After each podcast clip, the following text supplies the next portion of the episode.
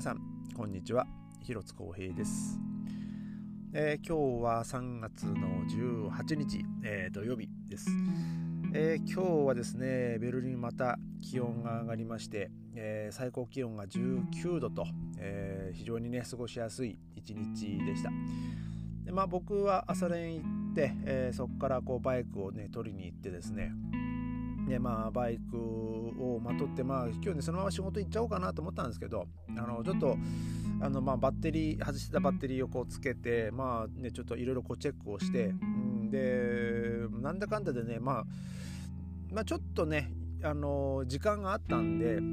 ちょっとまあガソリンスタンドもガソリンスタンド寄ってあの空気圧でも入れておこうかなと思ったんですけどあのいかんせんねちょっとこう今回ね預けてたそのガレージの場所がですねちょっとこう位置的にあの僕もうろ覚えで、えー、まあ行く行く時はねこう全然余裕で行けたんですけど帰り今度バスあのバイクでね家に帰ると途中あれこっちの方だったよなみたいな感じでね、えー、少しちょっと遠回りしちゃってねあのあれだったんですけども。ただまあこのままだとねバイねガソリンスタンド行って空気入れてとかやってるとね今度仕事遅れるなと思ったんで、まあ、とりあえず、えー、まあ、家にですね、まあ、バイクでそのまま帰ってきてで、ま家の前にこう置いて、まカバーかけてですね結局まあ今日ね、あの結局定期券をね、ま買ったんで、えー、また1ヶ月間ね、ま電車に乗りつつ、まバイクもまあ一応ねそのオイル漏れしてる部分とかもねちょっとパッとこう見たんですけどよくね分かんなかったんで、えー、まあそこまでねその修理に出すまではねそんなにこう乗る機会もねちょっとないと思うんでまあまずはですね家で家の前にね置いといてでちょっとあとやっぱこう汚れてるんでねあのちょっと少しこう磨いてあげたいなと、えー、そのちょっと時間がある時にねちょっとバイクはねちょっと掃除しようかなと思っております。で、えー、今日はですねあのー、まあ、僕もこれちょっと知らなかった出来事なんですけども、あのー、3今日ね3月18日っていうかあの1848年ですねの、えー、3月18日に起きたその3月革命っていうのが、えーまあ、ございまして。で、えー、これがね、あのまあ、何なのかっていうとですねまあなんか僕もこのとりあえず、ね、調べようと思ってドイツにおける1848年、えー、1848年革命っていうのがウィキペディアでございまして。でまあ要はまあ民まあ、民主主義というか、まあ、独立をする、まあかまあ、革命ですわな。まあものすごいこうざっくばらに言いますけど。でこれでね、まあ、僕ね知らなかったんですけどまあ、ドイツの国旗の色、ね、赤、まあ、黒、赤、金、まあ、金なんですよ、あれ黄色じゃなくて。この3色のそのドイツの国旗の起源となったその旗を、まあ、振る市民っていうこの絵がございまして、で、まあ、そのこの革命がですねドイツ国旗の起源となったんだという、ね、ことをねこう初めて、まあ、知ったんですけども、まああの、革命のこの背景っていう、まあ、その項目でですね、まあ、ナポレオン敗北以降のウィーン体制では、まあ、フランス革命以前の復興が目指されたとかなんかこういろいろだーとこう書いてあるんですけども、えー、まあちょっとねそこを全部こう話すとね長くなっちゃうんで、まあ、省略しますけどもまあえっ、ー、とそのベルリンで起こった3月革命、まあ、その1848年の、えー、3月18日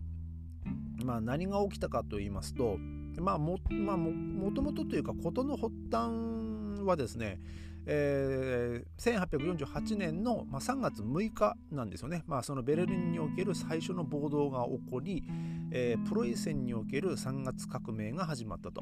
で、えー、3月13日、えー、軍隊がティアガルテンの集会から戻った民衆と衝突。で1人の死者と多数の負傷者を出すこととなったと。まあだからそこで、えーまあ、その3月16日に、まあ、そのプロイセンの軍隊が、まあ、プロイセン王朝ですね、まあ、当時、えー、が、まあ、その民衆とまあ衝突して、まあ、そこで、まあ、その1人亡くなったことによってですねその民衆がちょっとこう、うん、まあなんだよみたいな感じになったんでしょうね。で、えー、3月18日、え、で、まあ、その群衆がその国王に対する請願の形で、えー、その要その要求を提出するためそのベルリン市内に集合して、まあ、大規模なデモが行われたと。まあねあの今でもデモやねあのまあなんかこれ見るとね ドイツ人ってデモ大好きだなって思っちゃいますけどね未だにやってんなっていう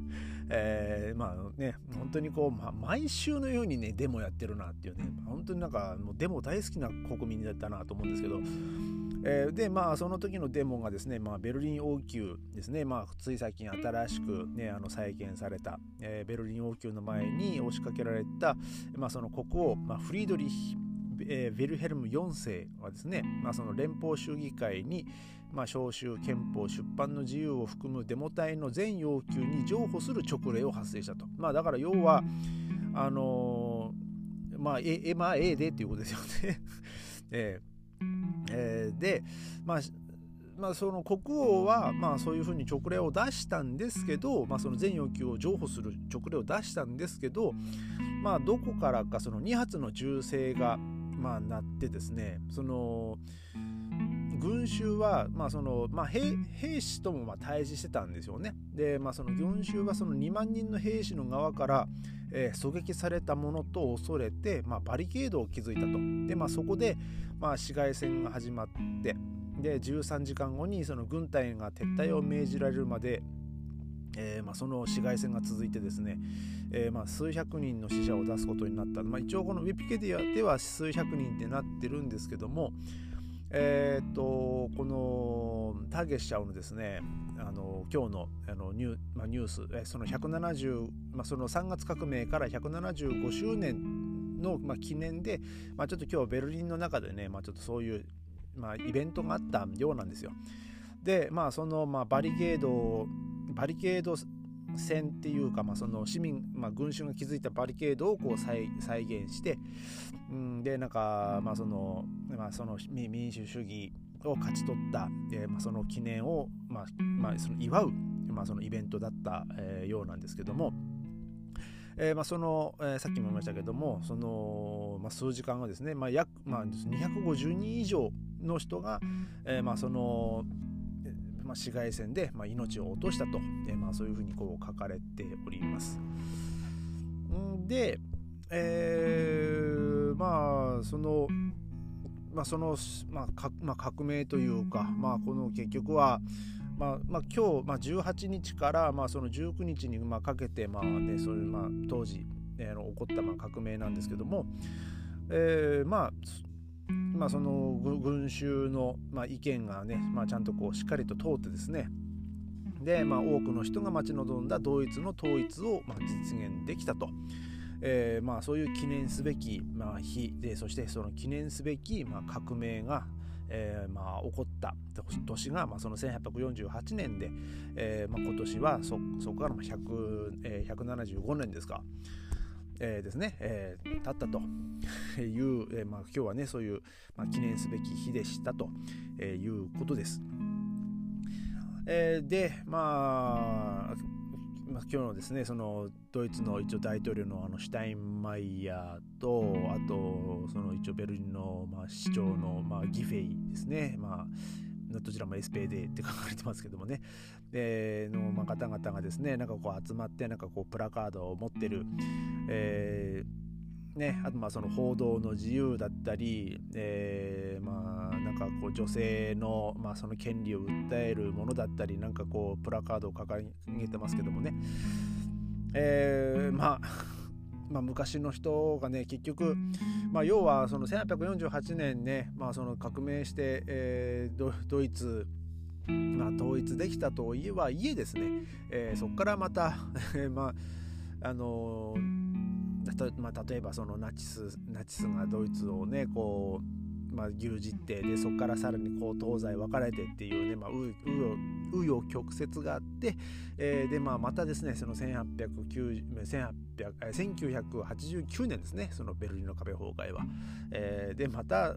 その別れしたドイツが、えー、まあ、ようやくまた一つになると、ね、なんか結局ですねその170、まあ、実質、えー、壁崩壊からはもっと30年ぐらいはね経ってますけども、ね、この100、まあ、だからその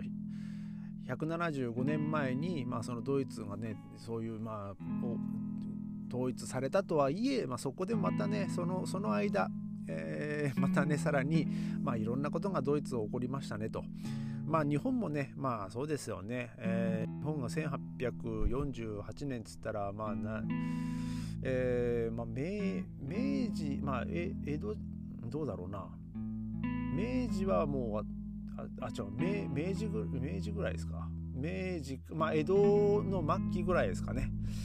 まあそうですね。まあその時は日本もまあなんだかんだでねそっかそうですよね。あの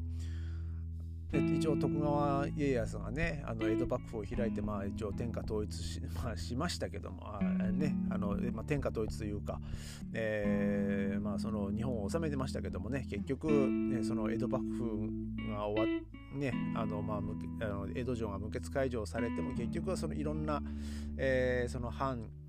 っていうのがまああってんでそれ結局廃藩置県っていうのが起こるまでもそこまでもまあ時間もかかりましたしで、まあ、その藩藩同士でもね、まあ、争いもまあもちろんいろいろありましたからねそこはまあ日本もドイツもね、まあ、あんまりこう変わらんですね、まあ、あとはまあ現時点ではですねそのロシアとウクライナの、ね、問題がまたねあのできるだけ早く解決するといいなと、えー、まあ僕は思います。まああのーね、そのねまあ、もちろんその民主主義もももちろんねそうなんですけども、ね、その必要以上にねその血が流れないっていうのがね、まあ、そういうな世界がね早く、ね、訪れるといいなと、えー、思います、えー、それではまた明日。ありがとうございました。